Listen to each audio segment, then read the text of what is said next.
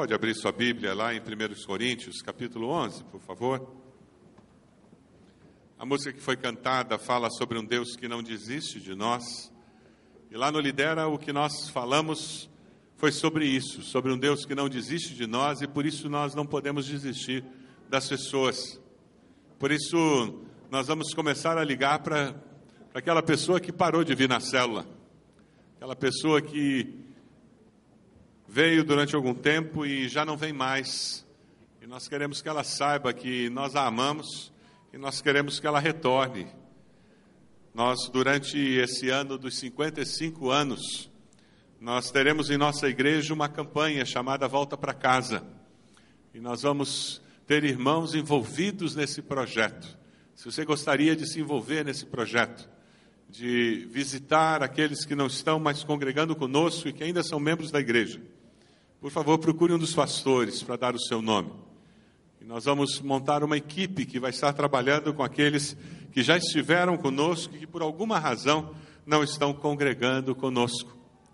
Nós somos uma igreja que prioriza pessoas, indivíduos. Gente é o que é prioridade para nós. Lá no, no Retiro Lidera, nós ouvimos dois testemunhos muito poderosos testemunhos que impactaram demais a minha vida. Irmão Tiago e irmã Andressa falando sobre o que Deus fez na vida deles, depois que eles chegaram aqui em nossa igreja, depois que eles se aproximaram de Jesus e como Deus tem trabalhado na sua vida pessoal, familiar.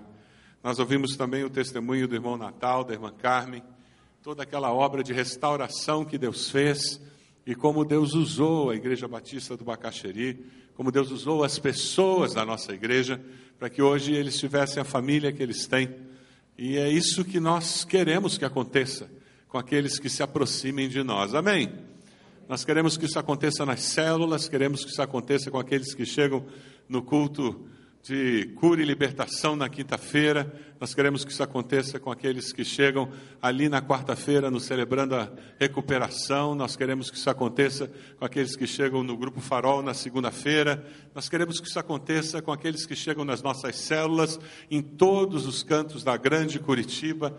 Nós queremos que isso aconteça com aquele que chega no nosso culto e que precisa de uma palavra de amor, de carinho e de apoio. Isso é a igreja de Jesus.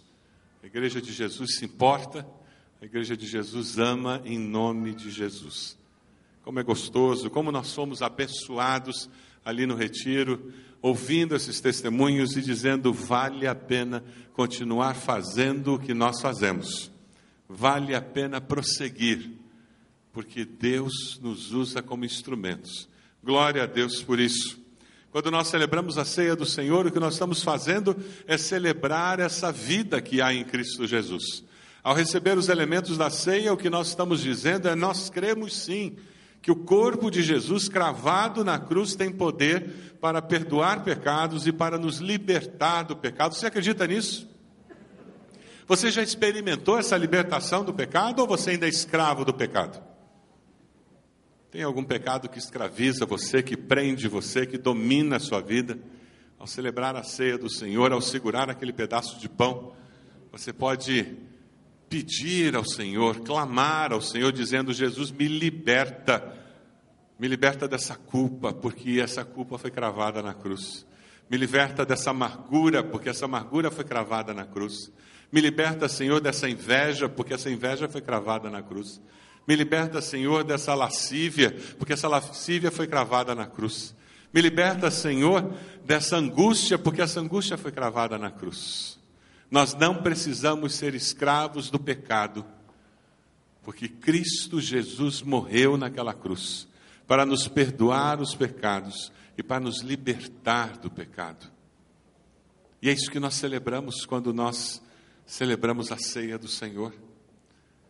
Nós celebramos o poder do sangue de Jesus para nos perdoar os pecados, para nos lavar de toda maldade, porque o sangue de Jesus nos limpa de todo pecado. Só esse sangue tem poder. Esse sangue nos protege dos ataques do inimigo. Pelo sangue de Jesus nós estamos protegidos. A ideia do sangue é aquela ideia lá do Egito dos primogênitos em que a praga passou e, e aquele anjo da morte matou todos os primogênitos do Egito, mas aquelas casas que tinham o sangue do cordeiro em cima dos umbrais, naquelas casas a morte do primogênito não aconteceu, porque aquele sangue do cordeiro protegia. E aquele cordeiro morto na primeira Páscoa tipificava a morte do cordeiro de Deus.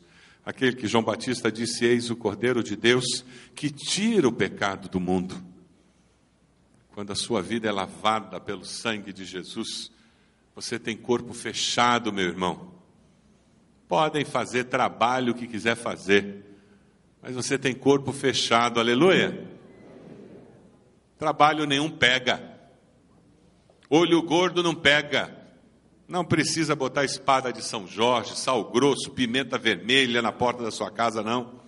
Não precisa plantar comigo ninguém pode no seu jardim, porque com Jesus ninguém pode. O sangue de Jesus tem poder. Mais poder do que qualquer coisa que alguém possa imaginar na face da terra. E quando nós celebramos a ceia do Senhor, e nós tomamos daquele cálice, nós dizemos: esse poder é tão grande, que faz com que eu seja irmão, irmã, de pessoas que eu jamais conheceria, não fora o sangue de Jesus. Olha para a pessoa que está do seu lado, atrás, na frente. Nós jamais estaríamos juntos, irmãos. Dificilmente nos conheceríamos. E se nos conhecêssemos, talvez nem nos relacionássemos. Nós somos muito diferentes. E a gente ainda se chama de irmão. E a gente ainda se, aprende a se amar. A igreja de Jesus é um milagre. É um milagre que só o sangue de Jesus pode realizar. Quando nós celebramos a ceia do Senhor, nós celebramos a comunhão que nós temos em Cristo Jesus. Por isso que nós nos reunimos e celebramos a ceia do Senhor. A palavra do Senhor nos diz lá em 1 Coríntios, o apóstolo Paulo, o primeiro relato da ceia escrito é essa carta de Coríntios. No versículo 23, capítulo 11: Pois eu recebi do Senhor o que também lhes entreguei, que o Senhor Jesus, na noite que foi traído, tomou o pão, tendo dado graças, partiu e disse: Isto é o meu corpo que é dado em favor de vocês. Façam isto em memória de mim. Da mesma forma, depois da ceia, ele tomou o cálice e disse: Este cálice é a nova aliança no meu sangue. Façam isso sempre que o beberem, em memória de mim. Porque sempre que comerem deste pão e beberem deste cálice, vocês anunciam a morte do Senhor até que ele venha. Portanto, todo aquele que comer o pão ou beber o cálice do Senhor indignamente será culpado de pecar contra o corpo e o sangue do Senhor. Examine-se cada um a si mesmo, e então coma do pão e beba do cálice, pois quem come e bebe sem discernir o corpo do Senhor, come e bebe para sua própria condenação. Nós vamos receber o cálice, o pão, enquanto nós cantamos um dos hinos mais tradicionais e mais belos que nós temos. Enquanto você tiver o cálice e o pão na sua mão, esteja orando pedindo purificação do Senhor, pedindo que o Senhor o perdoe, levando até os pés da cruz aquele que pecado que precisa ser confessado. Vamos cantar, enquanto nós cantamos, receba os elementos para nós celebrarmos a ceia do Senhor.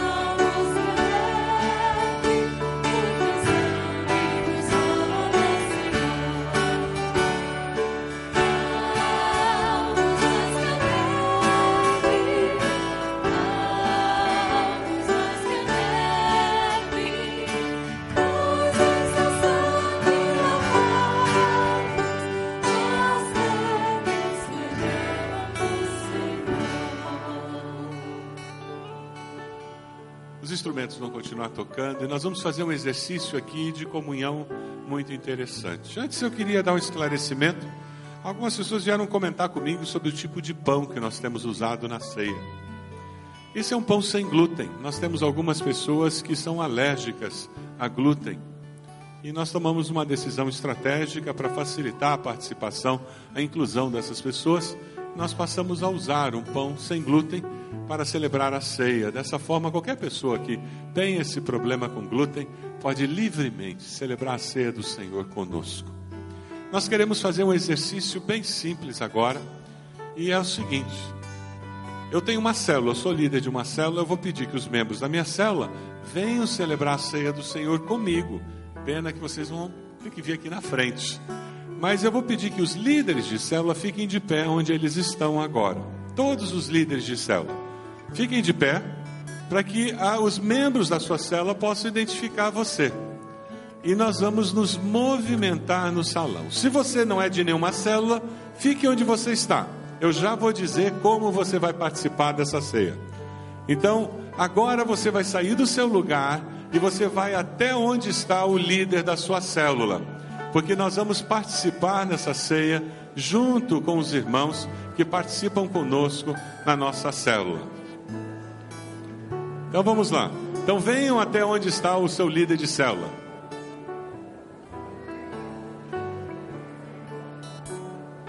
um santo movimento, mas é um movimento muito especial, muito gostoso.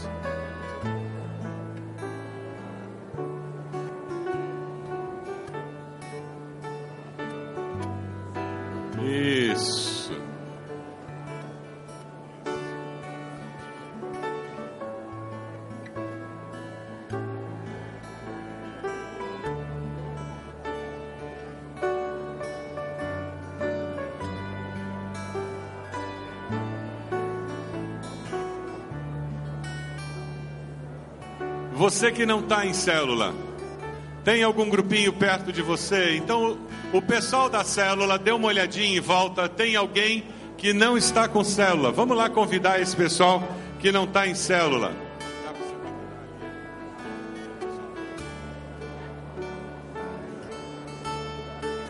Convide as pessoas que estão perto de você para que elas venham se envolver, para que ninguém fique sem estar num grupo. Isso. Convide alguém para participar do grupo, assim todos estão envolvidos.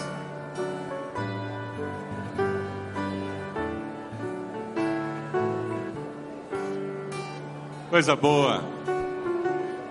Povo de Deus se reúne em família. A palavra do Senhor nos diz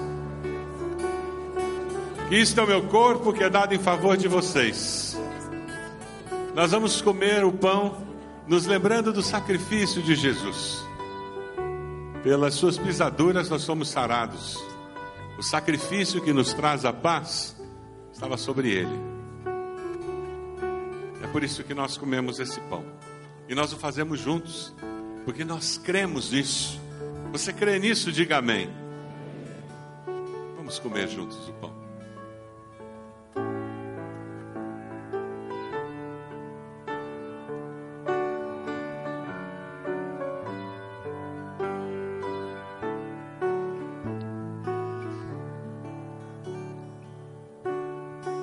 Este cálice é a nova aliança no meu sangue. Façam isso sempre que o beberem em memória de mim. Aliança nossa com Deus.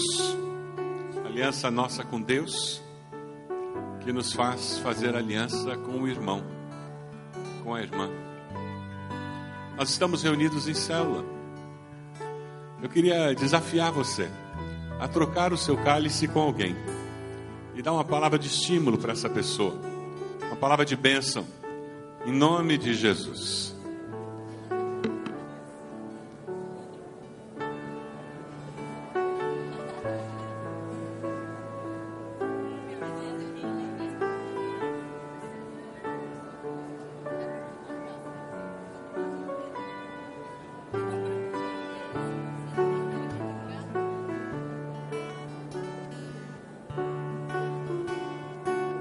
Deus amado, te louvamos por essa comunhão tão gostosa, por esse burburinho do teu povo se abençoando, se abraçando. Te louvamos porque podemos trocar esse cálice, que simboliza o pacto que nós fizemos com o Senhor, que nos leva a ter um pacto um com o outro, como corpo de Cristo. Pacto de perdoar, de pedir perdão, pacto de restaurar pacto de caminhar juntos, pacto de servir ao Senhor para impactar a nossa sociedade com o teu amor, com a tua mensagem. Louvado seja o teu nome, pelo teu grande amor. Nós tomamos esse cálice com a certeza de que o teu sangue nos limpa de todo pecado. Louvado seja o Senhor em nome de Jesus. Amém. Bebamos todos.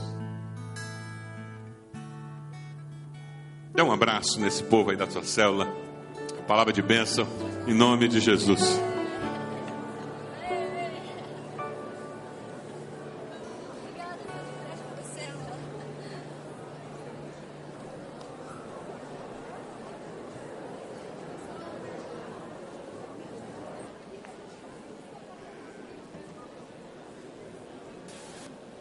Amém. Pode sentar, irmãos. Coisa boa, né? Viver em igreja é algo muito especial. Só não tem prazer em viver em igreja quem não sabe o que é igreja. Quem teve alguma experiência com algo que não é a igreja de Jesus. A igreja que a, as pessoas rejeitam não é essa igreja, não. Eles rejeitam outra coisa que provavelmente eu e você também rejeitaríamos. Nós temos que ajudar essas pessoas a descobrirem a verdadeira igreja de Jesus. Quem acha que nós temos uma boa igreja? Levanta a mão aí. Coisa boa, né? Amiga, amorosa. Quem é que gosta dos nossos cultos? Levanta a mão aí. Oh, coisa boa. Você está satisfeito? Você acha que está bom? Levanta a mão. Coisa boa, né? Deus tem se manifestado nos cultos da sua igreja? Amém. Hoje nós vamos estudar uma situação em que as pessoas estavam muito satisfeitas também. Muito felizes. Algo que aconteceu uma semana depois da confissão de Pedro, em que ele diz: Tu és o Cristo, o Filho do Deus vivo. Jesus leva Pedro, Tiago, João para a montanha. Eles têm uma experiência de oração impressionante nem Spielberg conseguia tantos efeitos especiais. Provavelmente isso aconteceu à noite, porque enquanto Jesus orava, foi transfigurado, eles dormiram. Deus concede Pedro, Tiago, João a capacidade de reconhecer a Moisés e Elias. Ah, eles tomaram uma decisão. Eles queriam ficar para sempre por lá. Você pode abrir sua Bíblia lá em Lucas, capítulo 9, de 28 a 40. Lucas 9, de 28 a 40. Conecte sua Bíblia aí. Você que está na internet também pode ir lá. Você tem acesso na internet também a, ao esboço que pode ajudá-lo a acompanhar a mensagem. Você tem o esboço aí dentro da revista IBB, para que você possa acompanhar a mensagem melhor. O texto nos fala aproximadamente oito dias depois de dizer essas coisas, Jesus tomou Pedro, Tiago, João, subiu ao monte para orar. Enquanto orava, a aparência do seu rosto se transformou, suas roupas ficaram alvas e resplandecentes como o brilho de um relâmpago. Surgiram dois homens que começaram a conversar com Jesus, Moisés e Elias. Apareceram em glorioso esplendor e falavam sobre a partida de Jesus que estava para se cumprir em Jerusalém. Pedro e os seus companheiros estavam dominados pelo sono Acordando subitamente, viram a glória de Deus e os dois homens que estavam com ele. Quando estes iam se retirando, Pedro disse a Jesus: Mestre, é bom estarmos aqui. Façamos três tendas: uma para ti, uma para Moisés e uma para Elias. Ele não sabia o que estava dizendo. Enquanto ele estava falando, uma nuvem apareceu e os envolveu, e eles ficaram com medo ao entrarem na nuvem. Dela saiu uma voz que dizia: Este é o meu filho escolhido, ouçam-no. Tendo-se ouvido a voz, Jesus ficou só. Os discípulos guardaram isso somente para si. Naqueles dias não contaram a ninguém o que tinham visto. A síndrome da tenda. A síndrome da tenda, quando ela bate na gente como crente em Jesus, ela nos faz querer viver no gueto cristão. Faz a gente querer se isolar porque tá bom demais. Quando o inimigo ele não consegue esfriar a nossa fé, ele tenta nos tornar tão satisfeitos com o status quo que a gente não quer que ninguém balance o barco. Eu resisto a qualquer mudança que apareça. Eu pedi à irmã Priscila da livraria e ela conseguiu encontrar. Esse livro já está esgotado. Inteligência Espiritual do Lee Strobel. Ela encontrou alguns volumes. Na nossa livraria ela tem esses volumes. É um livro muito especial para quem quer entender como pensam aqueles que não conhecem a Cristo. Ele teve que lidar com a conversão da esposa, embora ele não tivesse o menor interesse de conhecer Jesus. E ele lida com uma situação inusitada, porque todo mundo queria convertê-lo e ele não queria saber de Jesus. E hoje ele é pastor. E ele diz: aquilo que eles queriam, eles faziam tentando me levar para perto de Deus, na realidade me afastava de Deus. E hoje eu entendo que eles eram cheios de boas intenções. Mas aqueles crentes não conseguiam entender como um não crente percebe a vida e percebe as coisas espirituais. Na síndrome da tenda, nós nos tornamos tão isolados que nós perdemos a capacidade de entender como aquele colega de trabalho vê a vida, como aquele colega de trabalho percebe as situações do casamento. A gente não consegue entender a mente dele, e é por isso que, quando a gente começa a conversar com ele, a conversa sempre chega em becos sem saída. Você já teve essa sensação? Parece que um é de Marte e o outro é de Saturno. Acontece que os dois são da terra. Só que a nossa mente está tão presa no gueto cristão, nós estamos tão satisfeitos com a nossa própria vida espiritual, a nossa, o nosso próprio mundinho.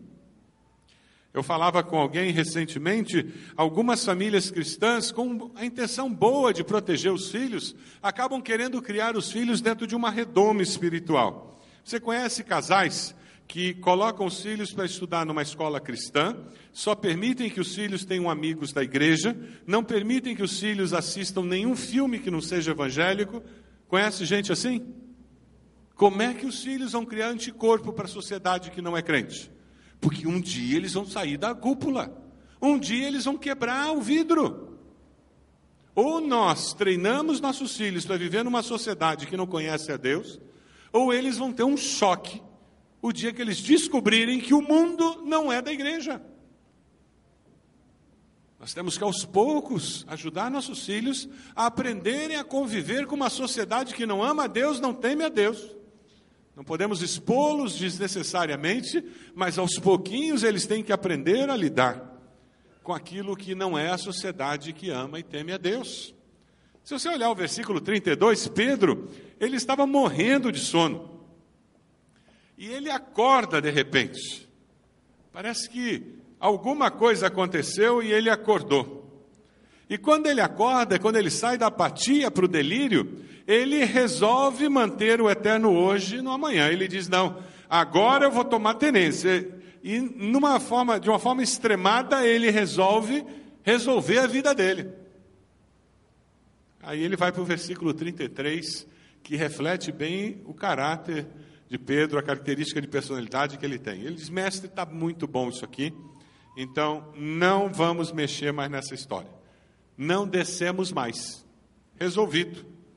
Nós vamos continuar aqui. Eu não me afasto mais. Esse negócio aqui está bom demais. Todo aquele senso de missão que Jesus estava tentando passar para ele, toda aquela situação da necessidade das pessoas conhecerem do amor de Deus, toda aquela questão de expandir o reino de Deus que Jesus falava, tudo aquilo foi esquecido naquele momento. Ele estava olhando para o umbigo dele, para as necessidades dele, para as vontades dele, e ele disse: Mestre, é muito bom isso aqui, eu quero mais é ficar aqui.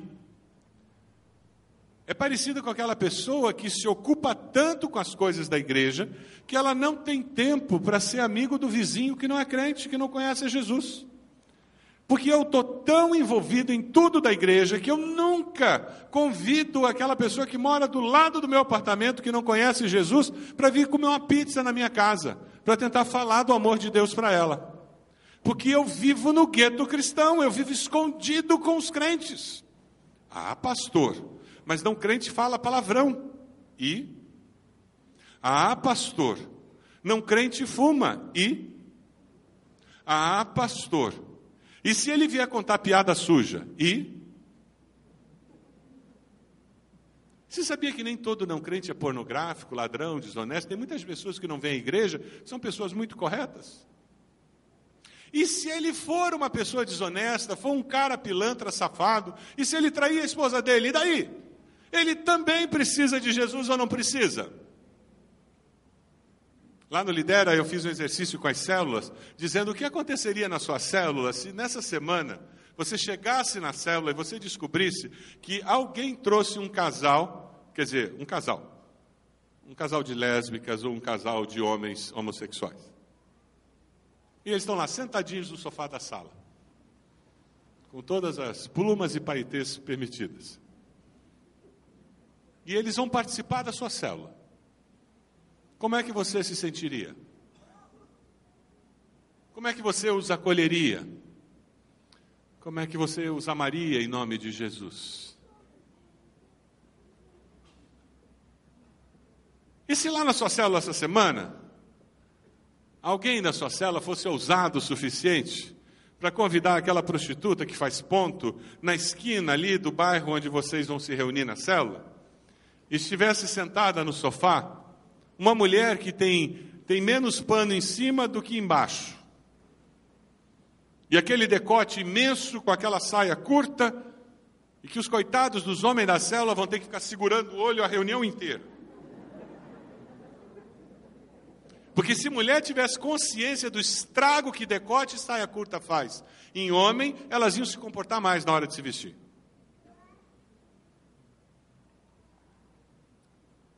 Como é que você ia lidar com isso? Na realidade, às vezes nós estamos tão acostumados com o gueto cristão que nós temos muita dificuldade de conversar com uma pessoa não crente. Você consegue conversar alguma coisa diferente de igreja? Você consegue falar sobre algum outro assunto que não seja igreja, pastor, irmão, célula? Consegue? Tem gente que não consegue. Porque está tão inserido no gueto. E isso é porque está feliz. Os queridos, se nós queremos levar esse evangelho, nós temos que sair do gueto. Se nós queremos que as nossas células cresçam, elas cumpram a ordem de Jesus de ir por todo mundo fazendo discípulos, nós precisamos trazer para elas pessoas que não conhecem a Cristo. Você precisa trazer na sua casa pessoas que não conhecem a Cristo. Qual foi a última vez que um casal que não conhece a Cristo entrou na sua casa? Vamos lá. Tenta lembrar. A última vez que você convidou um casal que não conhece a Cristo, uma pessoa que não conhece a Cristo, para vir na sua casa.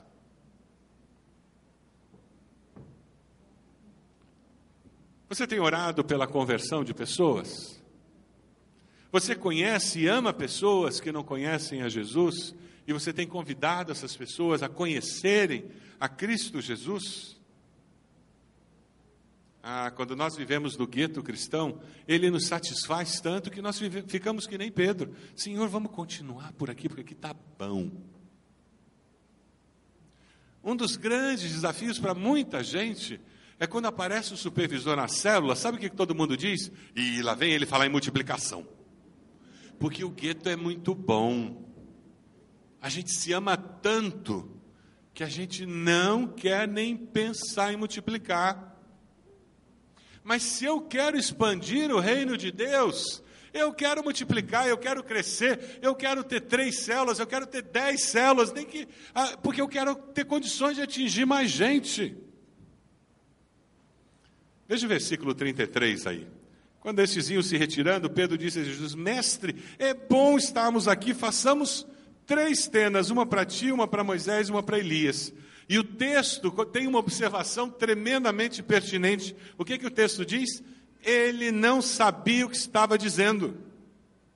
O momento da montanha é muito necessário, é muito gostoso, é muito bom que nós tenhamos comunhão, é muito bom que a gente tenha a sensação que a nossa igreja é ótima, que os cultos são abençoados, que a nossa célula é gostosa, que coisa boa fazer parte da família de Deus. Nós precisamos disso, mas nós não podemos viver só nesse êxtase. Porque isso vai nos levar a querer manter o status quo como um viciado, fica tentando manter aquela sensação da droga o tempo todo. E quer injetar uma coisa depois da outra, e você vai começar a ir de uma atividade para outra, de uma atividade para outra, porque eu tenho que me manter ocupado nessa igreja que é maravilhosa, e eu nunca saio do gueto para cumprir o ID de Jesus para lidar com um mundo carente do amor de Deus, um mundo perdido, sem esperança, desesperado dizendo: por favor, me ame, por favor, me dê uma palavra de esperança, me fale que é possível consertar meu lar, me fale que é possível ser pai e mãe dos meus filhos, me fale que é possível aguentar meus pais. Me fale que é possível enfrentar esse desemprego. Me fale que é possível lidar com o câncer sem desesperar. Me fale que é possível sair da depressão. Lidamos com uma sociedade desesperada, uma sociedade que não sabe o que fazer com a vida. Se bobear, nós ficamos brincando de igreja, nós ficamos brigando de igreja, ficamos gastando toda a nossa energia, todo o nosso tempo entre as quatro paredes, para quê? Se a subida da montanha é necessária, a descida é igualmente importante. Se a subida da montanha é necessária, a descida é igualmente importante. Nós não fomos criados para o isolamento da montanha. Nós fomos criados para ir e fazer discípulos. Amém? Nós somos criados para viver com senso de missão. Fomos criados para usar os dias da nossa vida para abençoar pessoas em nome de Jesus. Ah, aí faz sentido. Eu até ficar meio triste porque eu não vou me encontrar toda semana mais com aqueles casais, com aquelas pessoas da minha célula, porque a célula multiplicou, triplicou, quadruplicou. Ah, mesmo com aquele sentimento, que pena que a gente não vai se encontrar tanto, mas eu sei que tem uma razão para isso. A razão é porque nós queremos ganhar mais pessoas para Cristo. Ah, aí faz sentido. Eu posso até adiar um sonho financeiro, mas é porque nós queremos enviar aquela oferta para aquele missionário, porque tem um senso de missão maior na minha vida do que juntar dinheiro, ou de fazer mais uma viagem, ou de comprar mais um carro, ou de trocar mais uma roupa. Tem que ter um propósito maior nessa vida. A síndrome da tenda, ela nos engana por causa da satisfação e nós perdemos o senso de missão e a consciência da necessidade de expandir o reino de Deus. Quantas tendas Pedro quis construir? Quantas? Quantas pessoas estavam no alto da montanha? Quantas? Síndrome da tenda. Ela cega a nossa percepção.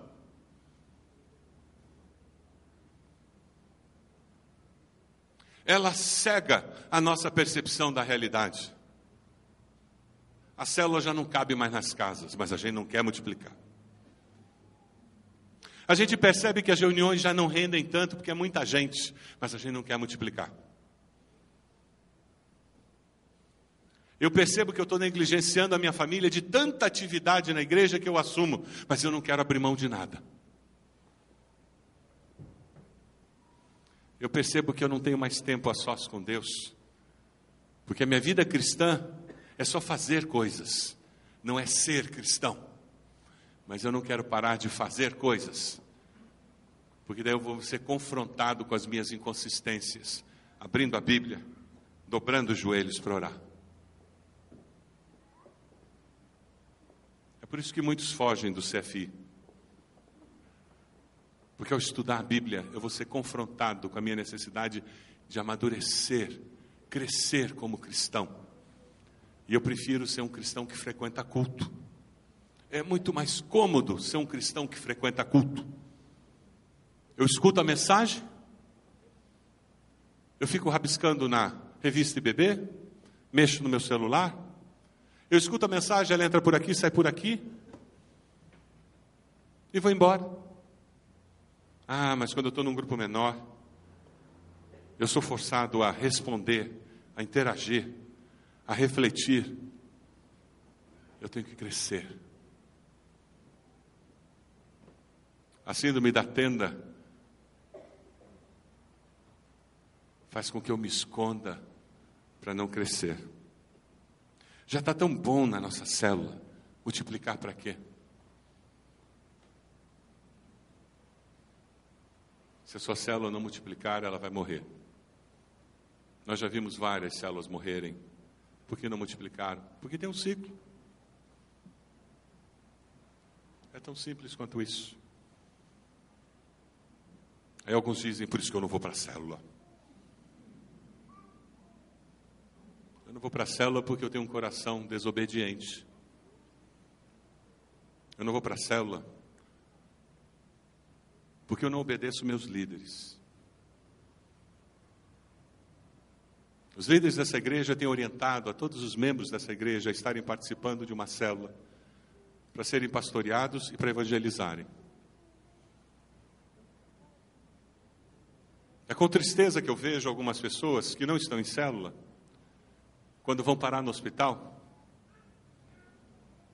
e não são amparadas e amadas como poderiam ser. E é com alegria que eu vejo quando alguém está numa célula e vai para o hospital e eu vejo aquele grupo de irmãos amando de uma forma incrível aquela pessoa, a sua família. Seus líderes não estão dizendo para você ir para a célula, como alguns maledicentes falam, que agora o pastor não quer mais trabalhar, está jogando o trabalho para o líder da célula. Isso é palavra do diabo. Que os pastores continuam trabalhando e trabalhando muito. Mas é para o seu bem que nós estamos dizendo: vá para uma célula. E se você não vai, você é desobediente à liderança espiritual que Deus colocou na sua vida. Leia na Bíblia o que significa ser desobediente.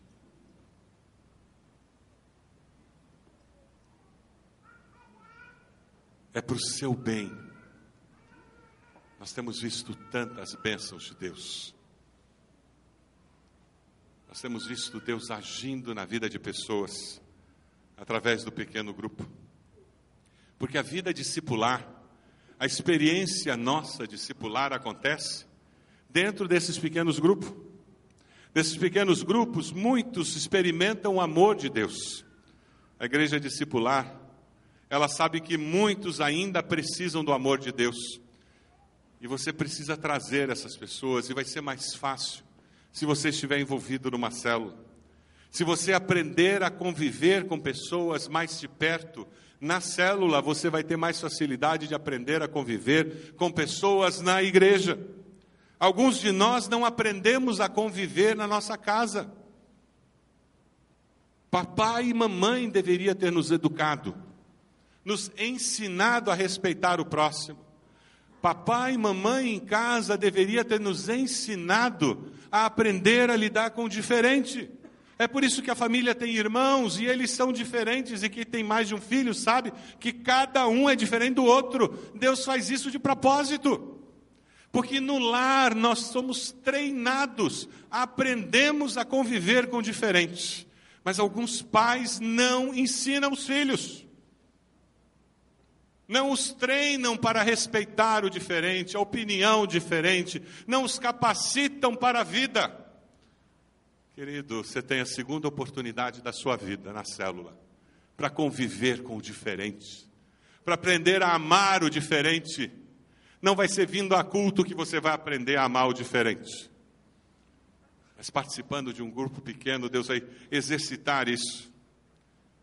Você vai poder viver uma transfiguração semanal nos cultos, na reunião da célula, vendo Deus agir naquelas pessoas que você ama, aquelas pessoas que você vai estar trazendo para aquelas reuniões, pessoas que você vai estar procurando ministrar.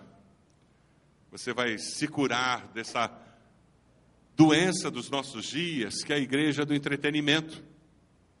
A igreja do entretenimento só quer show. E quer que a mensagem seja melhor a cada dia, que a banda toque melhor a cada dia, que a música seja melhor a cada dia, que o show seja melhor a cada dia. A igreja do entretenimento faz com que as pessoas mudem de uma igreja para outra, o tempo todo procurando algo melhor. Porque na realidade elas não encontraram a Deus, que é a escolha melhor. Porque quando eu encontro a Deus, que é a escolha melhor, o resto é secundário. Nos versículos 29 a 35, nós vemos algo impressionante acontecendo. A voz de Deus, uma nuvem aparece no 34, a glória de Deus pode ser vista no 32. Surgem dois homens que podem ser reconhecidos por eles no 30, roupas resplandecentes no 29. Uau! Nem Spielberg conseguia tudo aquilo. O problema é que tem pessoas que querem que isso aconteça todo domingo. Quantas vezes aconteceu isso na vida de Pedro? Quantas vezes? Que nós temos registro? Uma vez. Queridos, tem mais na vida de Paulo que não foi registrado no livro de Atos do que aquelas experiências que foram registradas em Atos. E o fascinante na vida de Paulo não são aquelas experiências que ele teve. O fascinante foi ele permanecer fiel a Deus durante todos aqueles dias, semanas, meses e anos em que ele estava acorrentado na prisão. Isso que é fascinante. Nós temos a tendência de olhar só aquele momento do uau, em que a vibra mordeu e ele não morreu. E todo mundo disse: esse cara é Deus. Mas aquilo foi um incidente. E o resto? A vida cristã é feita de fidelidade, de busca, de permanência. Bem-aventurados os cristãos que aprenderam de Jesus que o cristão acha a vida quando vive para Deus e vive para o próximo. Bem-aventurado. Porque quem tentar conservar a sua vida, a perderá. E quem perder, a vida a preservará. Tem pessoas vivendo a vida que nem esse urso que vai aparecer aí. Você já deve ter visto isso na internet. Tem gente que vive a vida desse jeito aí, olha lá.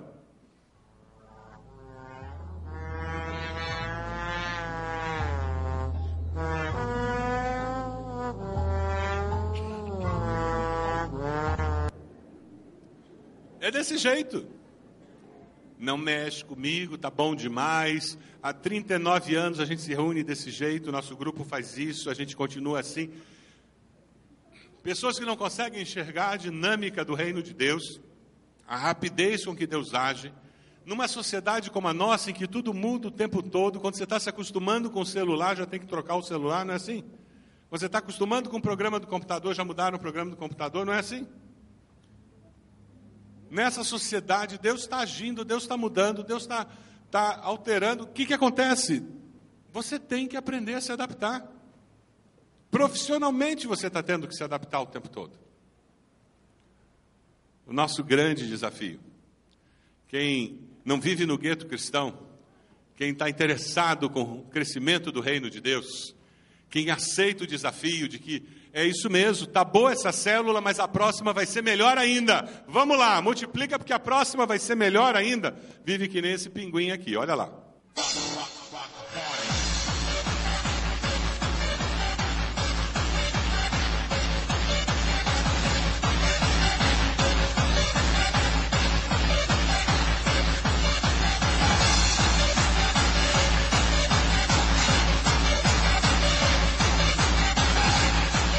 Não pode parar, ele está contando para todo mundo que ele descobriu, ele não para. Senso de missão faz isso. Uma igreja discipular, ela vive com senso de missão, ela prioriza as atividades essenciais, ela foca em relacionamentos que levam pessoas a Cristo. Domingo passado eu falei isso para os irmãos, E eu repito hoje aqui isso que eu falei no culto da manhã. Pare de comparar nossa igreja com outras igrejas. Pare de olhar, ah, tal igreja tem essa atividade, aquela outra igreja tem esse ministério. Pare de fazer isso, por favor. Nós não estamos aqui tentando ser o que outras igrejas são.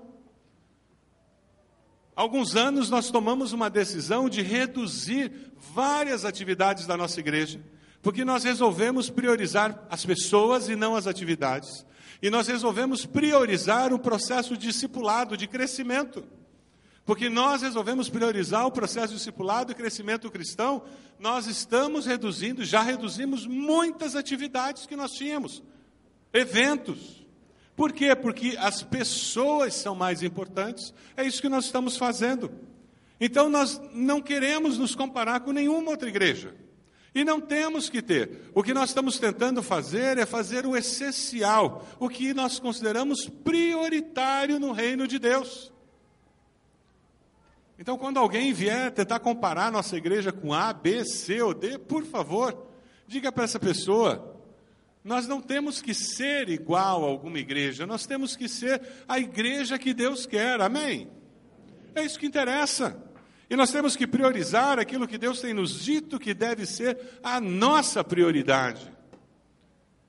Nós queremos ver pessoas crescendo e aprendendo a ser como Jesus. Nós queremos ver a imagem de Cristo forjada no caráter de cada membro da nossa igreja porque participam do CFI, estão participando das classes, estão crescendo no conhecimento da palavra e na prática da palavra. Porque o CFI não é só classe, não, você participa ali e você está se envolvendo em ministério, você vai sujar a mão com o ministério. Você vai se envolver com atividades ministeriais. Porque a vida cristã é assim. Nós queremos uma igreja de pessoas que estão comprometidas em fazer discípulos, em ir atrás daqueles que não conhecem a Cristo. Pessoas que e ter um compromisso sério em chegar até aqueles que não conhecem o Senhor e, que, e dizer: Eu quero que você conheça o Jesus que mudou minha vida, porque Ele tem poder para mudar a sua. Quando Jesus desce lá da montanha com aqueles homens, o texto de Marcos, capítulo 9, versículo 14 em diante, ou Lucas, diz que eles chegaram lá embaixo e descobriram os discípulos frustrados, porque eles não tinham conseguido expulsar demônio de uma pessoa. Jesus desce da montanha, naquele momento incrível, lá no alto, onde havia descanso, glória de Deus, e no pé da montanha o que, que ele encontra? Luta e a derrota dos discípulos. Mas onde Jesus entra, sempre, sempre, existe calma, vitória e certeza. Amém? Jesus intervém naquela situação e muda completamente aquela realidade. Você quer viver para cumprir a missão dada por Deus a você? O senso de missão nos faz crescer espiritualmente. É confortável vir aos cultos, é verdade, participar de uma igreja animada, comprometida com a palavra, abençoadora. Eu também me sinto abençoado de participar de uma igreja com os irmãos, ser pastor de uma igreja que os irmãos fazem parte e compõem, é muito bom. Eu me sinto abençoado pela vida dos irmãos. Mas será que nós somos salvos só para isso? Para ser uma igreja abençoada? Eu acho que é mais do que isso. Deus nos fez ser uma igreja assim, porque existe uma missão. Muitos precisam descobrir esse amor chegar na sua célula e descobrir que existe um grupo de pessoas que ama. E ama porque Jesus nos amou primeiro. A célula é uma maneira simples, é uma estratégia que nós temos usado para cumprir a grande comissão. Você vai abrir uma nova célula na sua casa? Quem sabe a sua célula não vai multiplicar, mas você vai abrir uma célula na sua casa. E você vai procurar o seu líder e dizer: Olha, eu vou abrir uma célula na minha casa. Vou convidar meus vizinhos, convidar alguém lá do trabalho, convidar uns parentes que eu tenho e nós vamos começar a fazer uma célula. É isso mesmo. Só precisa ter você e mais alguém. Começou a célula, pronto. Célula não precisa ter dez pessoas. Se você tiver duas pessoas, você e mais alguém, virou célula. Não é verdade? É compromisso de fazer alguma coisa acontecer. Em nome de Jesus. E prepare-se. Prepare-se, porque Deus vai surpreender você. Você acredita nisso? Que Deus pode nos surpreender? Há muito trabalho a ser feito. Tem muita gente precisando do amor de Deus. E Deus é glorificado quando vidas são transformadas pelo seu poder. Você quer se entregar a Deus para libertar os cativos que estão perto de você? Para levar o amor e a esperança cristã até eles? Você pode abaixar sua cabeça nesse momento? O desafio é nós sairmos do gueto cristão. Que bom que a nossa igreja é uma bênção. Que bom que nós nos sentimos abençoados por Deus na Igreja Batista do Bacaxeri. Que privilégio. Motivo de agradecer a Deus todos os dias. Motivo de interceder pela liderança da nossa igreja, para que ela prossiga assim. Mas cuidado. Tem uma missão. Nós somos abençoados para abençoar. Foi o que Deus disse para Abraão: Abençoar-te-ei e tu serás uma bênção. Quem vai receber a bênção que você já recebeu? Para quem você vai entregar essa bênção que você recebeu? Lá no seu trabalho. Quem é a pessoa que provavelmente você nunca pensou em entregar essa bênção para ela? Quem é aquela pessoa que você nunca pensou em convidar para vir para a igreja, para um culto? Você nunca pensou em convidar para ir para a célula? E hoje você para e diz: Poxa, eu podia convidá-la. Ah, mas eu acho que ela nunca vai aceitar. Acho que ele nunca vai aceitar. Isso é entre ele e o Espírito Santo. A tua tarefa é ir até lá. Coloque essa pessoa diante do Senhor agora. E diga: Deus, eu estou disposto. Quem sabe hoje é a decisão que você vai tomar de abrir sua casa para ter uma célula. É isso mesmo. Quem sabe você não faz parte de célula nenhuma e você disse: Eu preciso ter uma célula na minha casa. Chega. Eu vou aceitar a liderança dos meus pastores, entendendo que é de Deus, já que eles são líderes espirituais colocados por Deus sobre a minha vida. Por isso que eu sou membro dessa igreja. E eu vou aceitar a liderança espiritual deles. Eu gostaria de começar uma célula na minha casa. Ou quem sabe me envolver numa célula. Tome essa decisão hoje. Quem sabe você vai começar uma célula lá na sua escola, na faculdade, lá no horário do almoço. Vai convidar aquele nerd, aquele cara que ninguém fala com ele na sala. E é bem ele mesmo, que ninguém ama, ninguém se importa. E você vai convidar aquele cara lá da faculdade para fazer parte da sua célula. Primeiro, quem sabe lá no hospital, você vai montar uma célula. Lá na empresa.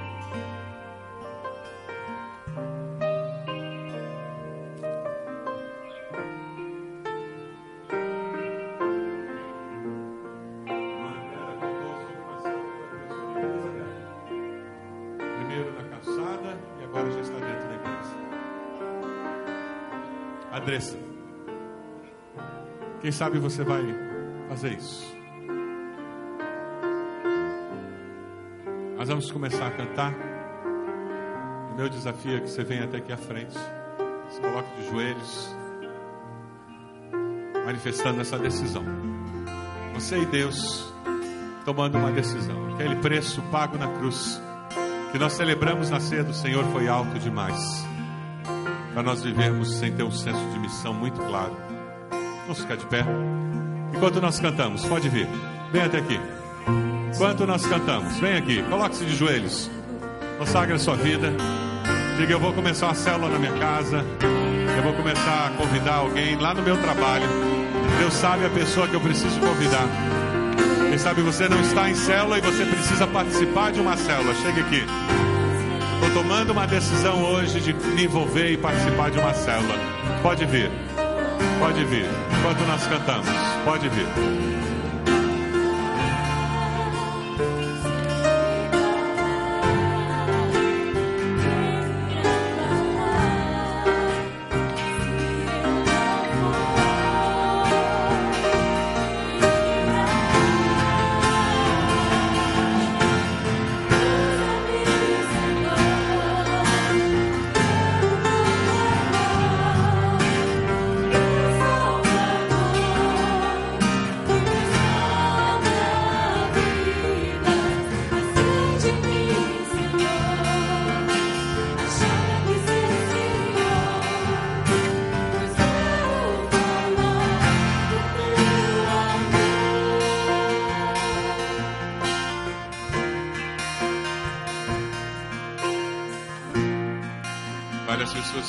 Deus está falando com você com relação a uma célula. Quem sabe tem alguém que você sabe que precisa falar de Jesus para essa pessoa. Você vai levar um devocional para ela. Você vai convidar para ela vir num culto domingo, para ir na sua célula. Vem até aqui colocar essa pessoa diante do Senhor, dizendo: Deus, me capacite. Deus toca no coração dessa pessoa para que ela aceite. Quebra essa barreira, Deus, para que eu tenha condições de chegar até o coração dela. Nós vamos cantar mais uma vez e depois nós vamos encerrar esse tempo de apelo. Quem sabe você não está em célula, você nunca entendeu direito essa história de célula. Venha até aqui à frente dizendo: Olha, eu quero que me expliquem direito essa história de célula, porque eu preciso entender isso. Eu tenho barreiras no meu coração, tive uma experiência ruim no passado, mas eu quero viver uma experiência abençoadora com uma célula, com um grupo de irmãos que pastoreiam uns aos outros e que abrem as portas para a gente evangelizar. Enquanto nós cantamos, vem aqui, estamos esperando você, pode chegar.